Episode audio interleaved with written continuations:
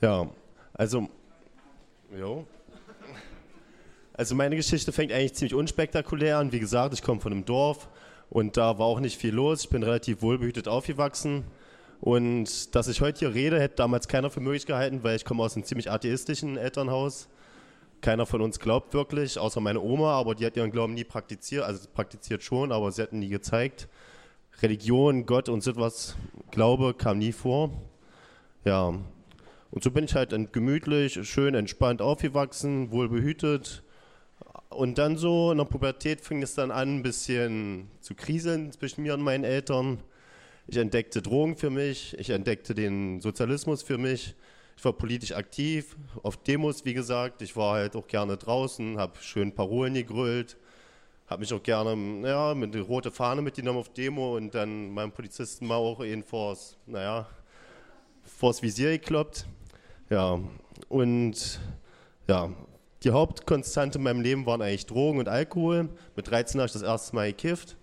Ja, und am Anfang war das halt immer so Spaß, lustig, immer mal eingekifft, gezogen oder halt eingesoffen. Das hat halt Spaß gemacht.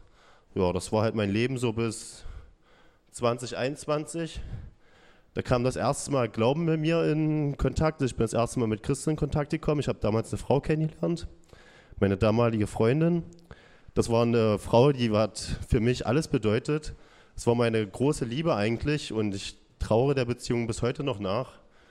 Ja, und diese Frau kam wirklich aus einem christlichen Haushalt und ich habe das erste Mal erlebt, wie Leute beten, wie Leute in die Kirche gehen. Ich habe erlebt, wie Taufe gemacht wurde. Aber für mich waren Christen damals noch, ja, als Sozialist hat man immer eine Vorstellung von Christen, das sind so die Leute, die so, ja, die sind angepasst, die halten, die sind sozusagen Teil, so ein Rädchen im System, die die Unterdrückung aufrechterhalten und uns armen, arme Arbeiterklasse ausbeuten, ja. Aber die Beziehung war halt so viel für mich, sie hat so viel für mich bedeutet, dass als es dann zu Ende war, es im Chaos gelandet ist. Drogen waren auf einmal kein Spaß mehr für mich. Es war mein Hauptlebensinhalt. Ich war so voller Hass, so voller Schmerz und so voller, ich war einfach nur kaputt. Ich bin zu Hause ausgerastet. Der Schmerz, den ich in mir gespürt habe, der war so unermesslich hoch, dass ich nicht anders wusste, als es rauszulassen.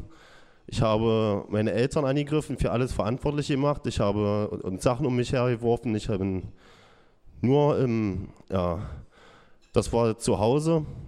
Unterwegs bin ich mit meinen Freunden gewesen. Wir haben uns Stoff geholt, den Stoff weiterverkauft und das ging halt Tag ein, Tag aus. Meine Eltern haben sich lange mit mir ausgehalten.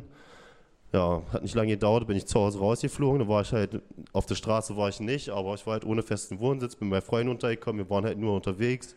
Stoff holen, Stoff nehmen. Und das war einer der härtesten Zeiten in meinem Leben, weil ich war dann immer wieder, wenn ich alleine war, habe ich nichts anderes getan, als zu heulen, weil, ja, weil ich war weg von zu Hause, es war nur Halligalli unterwegs, ich musste mich zusammenreißen. Ich hatte das Sparbuch von, von, von mir, da waren 3.000, 4.000 Euro drauf, das haben wir auf den Kopf gehauen. Wir waren halt nur unterwegs, haben gestofft. Ja, und ich musste den Schmerz, den ich in mir habe, einfach nur irgendwie betäuben. Ja, nur kiffen, ziehen, saufen. Tag ein, Tag aus. Nebenher habe ich meine Ausbildung angefangen, Sozialassistent. Ich war erste, das erste Jahr kaum da. Ich habe mit Ach und Krach das erste Jahr überstanden. Aber ich habe die Ausbildung durchgezogen. Ja, nach sieben, acht Monaten bin ich dann wieder zurück zu meinen Eltern. Und naja, das war auch teilweise ziemlich krass, weil erst bin ich bei, irgendwann bin ich bei meinem Kumpel rausgeflogen, dann war ich in einer Wohnung mit einem lesbischen Pärchen, die haben sich die ganze Zeit nur gestritten. Und die Wohnung war von jemandem, der vor seinen Gläubigern geflohen ist. Und ja, und der Gläubiger kam dann auch irgendwann mal vorbei. Es war übelst stressig. Ja, und wir dann halt alle, alle unter Stoff, Panik gehabt. Aber es war halt im Endeffekt nicht ganz so schlimm. Am Ende habe ich ihm noch beim Umzug geholfen. Also wir waren dann irgendwann die besten Freunde. Ja. Ich treffe den heute mal manchmal so in Sudenburg oder so, der wohnt ja da. Ja, dann unterhalten wir uns manchmal über die damalige Zeit. Ja, aber irgendwann bin ich halt zurückgekrochen, gekommen zu meinen Eltern. Es ging auch irgendwann nicht mehr. Es waren halt auch manchmal Situationen da, da hatte ich kaum Geld. Ich habe ja vorhin gesagt, ich war Übungsleiterhelfer im Behindertensportverein, da habe ich ein bisschen Geld gemacht. Ja, und da ich, stand ich halt manchmal wirklich im Laden, habe überlegt, kaufst du jetzt was zu essen oder kaufst du Stoff? Meistens war es dann Stoff, was ich mir gekauft habe, was dann auch eine ja, Scheiße war. Ja. Ich bin halt zurück zu meinen Eltern. Wir haben uns einigermaßen wieder gekittet, unsere Beziehung. Ich war auch froh, dass ich wieder da bin. Ja. Dann lief das erstmal so weiter, ständig saufen. Kifft habe ich erstmal nicht, aber irgendwann habe ich meinen alten Freund wieder getroffen und es ging die alte Leier von vorne los. Ja, und so ging das halt Tag ein, Tag aus. So war mein Leben eben. Mein, mein, mein Lebensinhalt bestand nur darauf, darin, von meinem Leben wegzurennen und kaputt zu gehen. Ich habe einen Spaß daran gehabt, weg zu, mich einfach nur abzuschießen. Und ja, ich war an einem Tag, das war die erste große Zäsur in meinem Leben, also die zweite Zäsur nach der Beziehungskrach mit meiner Frau und Freundin, war das zweite Ding, was passiert ist. Ich war unterwegs mit Freunden, mit zwei Kumpels und wir haben dabei so schön gesoffen, schön, ja, schönen Tag ausklingen lassen. Und ja, an dem Abend haben wir dann noch zwei andere getroffen, Ivan und Alexander. Das waren zwei Russlanddeutsche. Ja, mit denen haben wir dann auch gesoffen. Die haben uns schön noch was ausgegeben. Ich bin nur noch zur Tanke gefahren mit Fahrrad. Haben uns noch so zehn Bier geholt. Ja, und dann haben wir mit denen gesoffen, da gab es ein paar Streitigkeiten, aber ich habe das alles nicht so für bare Münze genommen. Im Endeffekt war ich dann allein mit den beiden, mit Ivan und Alexander. Es wurde noch losgemacht, haben wir noch ein paar Wodka geholt. Die erste Pulle Wodka haben wir an der Tanke gesoffen. Die zweite, zweite und dritte haben wir dann irgendwo im Garten getrunken. Und als wir dann die dritte, letzte Pulle Wodka weg hatten, hat mich, ich weiß nicht, ob es Ivan oder Alexander war, noch so ganz komisch angeguckt, so nach dem Motto, tja, warte jetzt, was jetzt kommt. Und das Einzige, was ich dann noch gespürt habe, war ein extrem dumpfer Knall an meiner Schläfe. Und ich lag um, ich habe gar nicht gewusst, was auf einmal los war. Und dann fing es an, links, rechts, überall dritte Schläge. Es war ein Martyrium durch und durch. Ich wurde von allen Seiten zusammengeschlagen. Ich wurde gewürgt. Ich weiß nicht, ob es ein Gürtel war oder irgendwas. Ich wurde hier festgehalten, zusammengeschlagen, kaputt gemacht. Ich habe gedacht, das geht nicht mehr. Ich habe darum gebettelt zu sterben. Wirklich, ich war so weit, dass ich mein Leben beendet habe. Ich habe schon gedacht, dass dieser Nummer kommst du nicht mehr raus. Es ging über Stunden. Ja. Am nächsten Tag, man muss sich vorstellen, ich war, erstmal hatte ich nur ein Knochenbrüche. Und dann war ich überall, der ganze Oberkörper war ich schwollen, ich konnte nicht gucken. Ich bin aus dem Garten raus, habe meine Augen so aufgedrückt, rausgemacht und über das Gartentor geklettert und ich bin zusammengesagt, ich habe einfach nur geheult. Aber ich habe nicht geheult, weil die Nacht so schlimm war. Ich habe geheult vor, einfach vor Glück, dass ich noch lebe, weil ich hatte an dem Abend mit meinem Leben abgeschlossen, aber ich lebte noch. Und es hat nicht lange gedauert, da kam er einfach vorbei, hat gefragt, wie es mir geht, ob er Notarzt rufen soll. Er hat Notarzt gerufen, ich bin ins Krankenhaus gekommen. Im Krankenhaus war die erste schlimme, der erste Tag war extrem schlimm. Ich habe hab ja drei Pullen Wodka und einen Haufen Bier weggekracht. Ja, war halt da, Kater gehabt, Durst gehabt, ich durfte nichts trinken, weil sie nicht wussten, ob sie mich noch operieren müssen. Ja, und dann ja, lag ich eben da. Und ich habe zwar Schmerzen gehabt, jede Bewegung hat wehgetan, ich hatte allein drei Rippenbrüche, ich durfte, konnte mich beim Liegen nicht einmal bewegen. Es hat sofort wehgetan, aber ich war dankbar. Ich war dankbar, dass ich noch gelebt habe und ich war dankbar, dass es doch noch so glimpflich ausgegangen ist. Es waren zwar neun Knochenbrüche, aber es war kein inneres Organ verletzt. Es war das Einzige, was operiert werden musste, war das Auge. Hier fehlen mehr Knochen. Ja, das wurde was operiert und an der Nase. Aber ansonsten konnten die Ärzte nichts machen. Und ich war dankbar dafür, dass ich lebe, aber wem sollte ich nun dankbar sein? den Leuten, die mir das angetan haben, konnte ich nicht dankbar sein. Ich konnte eigentlich dafür dankbar sein, dass sie nicht noch ein paar Mal öfter zugetreten haben.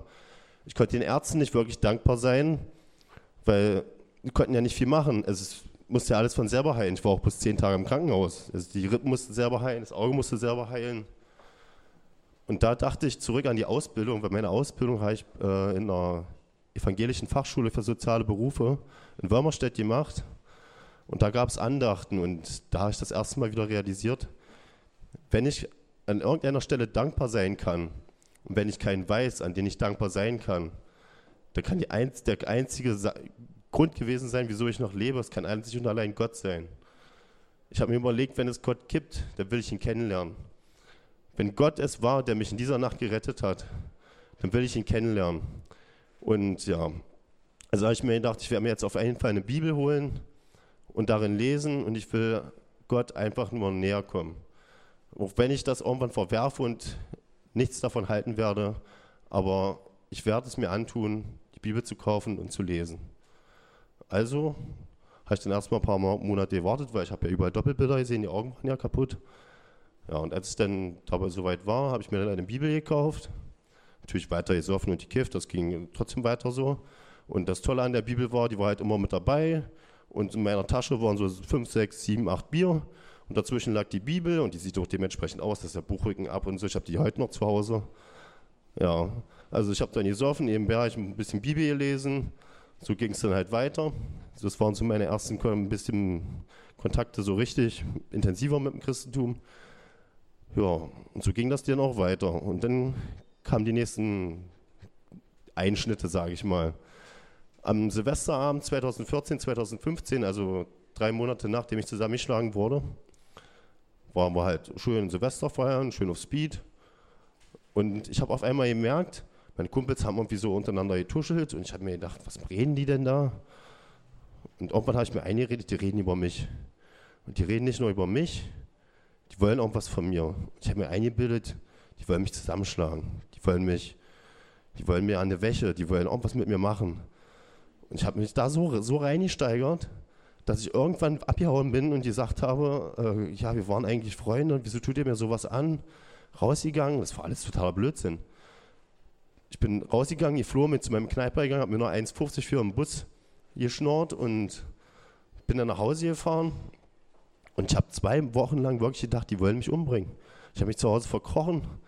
Das war meine erste Psychose. Auf Speed, erste Psychose, und dann hat es sechs Monate gedauert, dass ich mich wieder beruhigt habe. Und dann war ein Tag, der fing an mit zwei Bier, mit Speed, mit Crystal, mit Gras. Und ja, ich war halt gut unterwegs, lustig drauf, wie es halt so ist. Und ich bin zur Arbeit gegangen. Ich habe damals Schlafbereitschaft gemacht, also im Bode-Schwinghaus in Binnertenheim.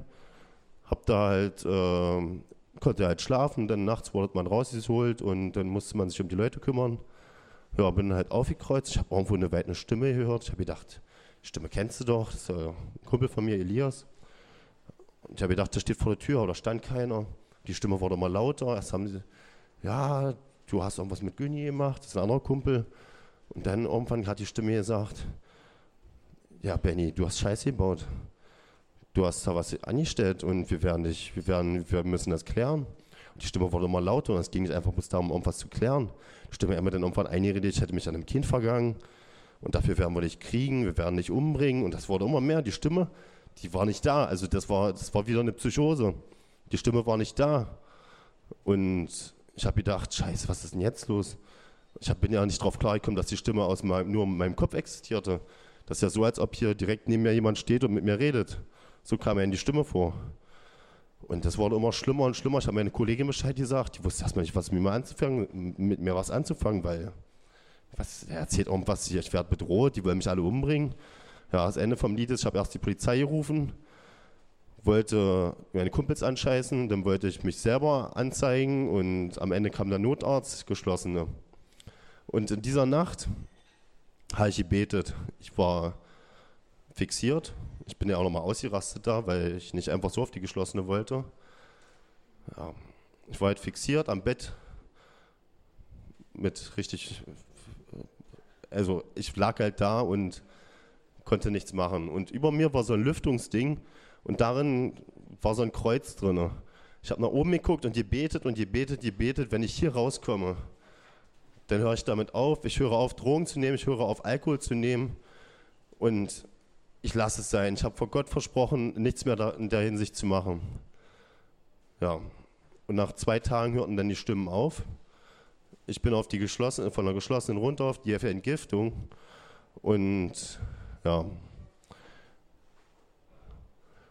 Danach der Entgiftung halt zwei Monate lang absitzen, Therapie, Therapie gemacht, Adaption, das heißt sowas wie ähnliches wie Therapie, nur halt mit Praktikum.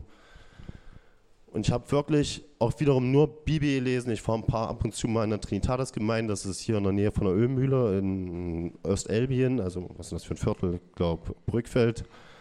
Ja, da war ich da in der Gemeinde, aber irgendwie hat mir das auch nicht so wirklich was zugesagt. Aber ich war halt trotzdem der Meinung, Bibel lesen ist gut und ab und zu habe ich auch mal gebetet.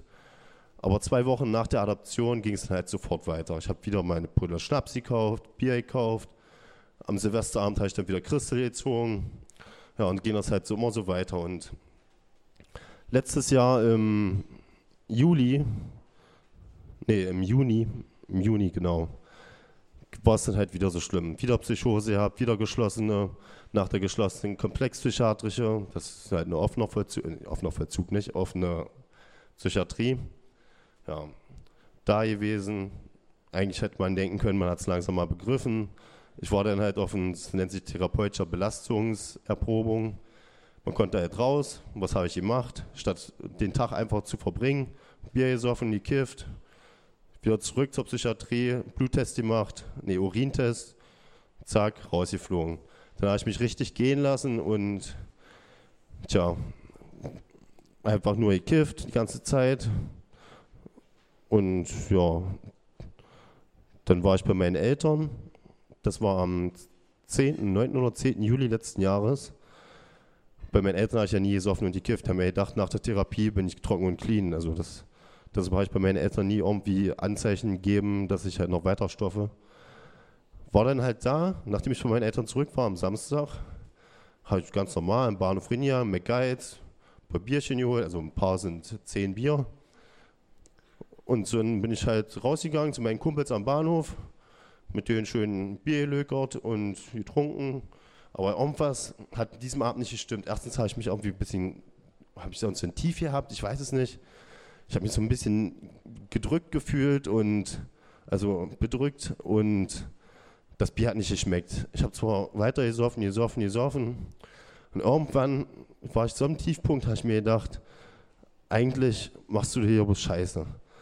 Du versuchst hier seit vier Jahren, also ich wurde 2014 zusammengeschlagen, letztes Jahr 2008, seit vier Jahren versuchst du in irgendeiner Weise Gott nahe zu kommen. Du suchst seit vier Jahren eine Beziehung mit Gott und du schaffst es nicht.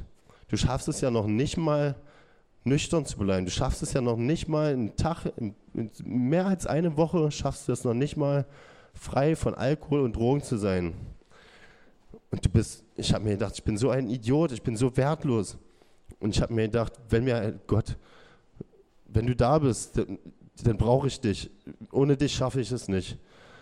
Und ich weiß nicht, was in dieser Nacht wirklich noch passiert ist. Ich war ja Sternage voll nach zehn Bier, so, na, ja Sternage voll, aber ich war halt gut, konnte halt gut schlafen. Ja. Und ich weiß nicht, was in dieser Nacht passiert ist, aber ich bin am nächsten Tag das erste Mal, habe ich ernst gemacht, habe mir eine Gemeinde gesucht und von da an habe ich so eine tiefe innere, tiefes inneres Glück gespürt. Ich war das erste Mal in der Gemeinde, habe das erste Mal im Gottesdienst, da war ich noch ein bisschen angetrunken, also ein bisschen verkatert und so. Nach, ja, war halt noch nicht viel, habe ich noch nicht viel gespürt, aber dann kam das nach und nach. Da kamen, ich habe ich Leute getroffen, die mir einen Hauskreis vermittelt haben. War ich in dem Hauskreis das erste Mal Abendmahl, dann und immer mehr, immer mehr, immer mehr habe ich gemerkt, wie die Liebe Gottes in mir aufstieg. Und das war, das Interessante ist ja, ich verhalte Euphorie eigentlich nicht aus. Egal, ob es gut oder schlecht ist, es ist ein Rückfallrisiko. Also euphorische Zustände sind ein Rückfallrisiko bei mir. Und ich habe diese Liebe, die ist immer mehr geworden, aber sie ist mehr geworden und ich habe mich befreit gefühlt. Ich habe mich frei gefühlt. Ich habe nicht den Drang gehabt, ich muss noch eins draufsetzen und erstmal schön Schnaps kaufen oder so. Ich war frei. Ich habe nachdem ich dann am 12. habe ich das letzte Mal gesoffen, am 13. habe ich an dem Montag nach dem Gottesdienst gleich angerufen in, in Olvenstedt, habe erstmal einen Termin klar gemacht für die Entgiftung. Und daraus ist erstmal nichts geworden. Ich war dann irgendwann selber entgiftet, konnte dann meine Tagesklinik machen. Ja. Und seitdem, ich habe die Therapie nochmal gemacht. Ich habe nochmal komplex psychiatrische wegen meinen Psychosen. Ich habe jetzt eine Reha gemacht und Nebenher ich, bin ich in der Gemeinde aktiv. Ich gehe regelmäßig zum Gottesdienst. Ich habe ein Gebetsleben, das viel schöner ist als vorher. Vorher habe ich mich immer so schlecht gefühlt vor Gott. Immer nur dieses Saufen, Kiffen. Und wenn ich dann überlegt habe, was das eigentlich bedeutet, was ich, wem ich da eigentlich diene, habe ich mich immer nur Bußgebet. Mein Lieblingspsalm war Psalm 51, der sei mir Sünder gnädig, ja, nach deiner großen Barmherzigkeit. Also immer dieses nur Gefühl, du bist nichts wert, du bist scheiße, du bist Müll. Und seitdem ich diesen Tag hatte, weiß ich, dass ich von Gott geliebt bin. Ich habe Gottes Liebe gespürt und diese totale Freiheit gespürt. Etwas, was ich vorher nie kannte. Und seitdem ich in der Gemeinde bin, habe ich mein Leben zwar nicht vollkommen auf den Kopf gestellt und es ist immer noch schwierig und es ist immer noch hart, aber ich merke, wie Gott mich geleitet, durch, dadurch leitet und wie ich, auch wenn es hart ist, die Zeit, Gott gibt mir Leben in Fülle und das erste Mal, mit 13 habe ich angefangen zu saufen und zu kiffen, nach 17 Jahren war es das erste Mal, dass ich wirklich gefühlt habe, jetzt bin ich da, jetzt bin ich angekommen Jetzt habe ich gefunden, was ich gesucht habe. Jetzt ist die Leere in meinem Herzen weg. Und Gott gibt dein Leben in Fülle und ich habe mich lebendig gefühlt. Ich fühlte mich, ich konnte zum ersten Mal mit meinen Gefühlen umgehen und ich konnte Menschen wirklich lieben. Und ich habe so viele liebevolle Brüder und Schwestern getroffen und ich bin so dankbar dafür. Ja, ja das ist mein Leben, ja. Das wollte ich euch erzählen. Jo, danke.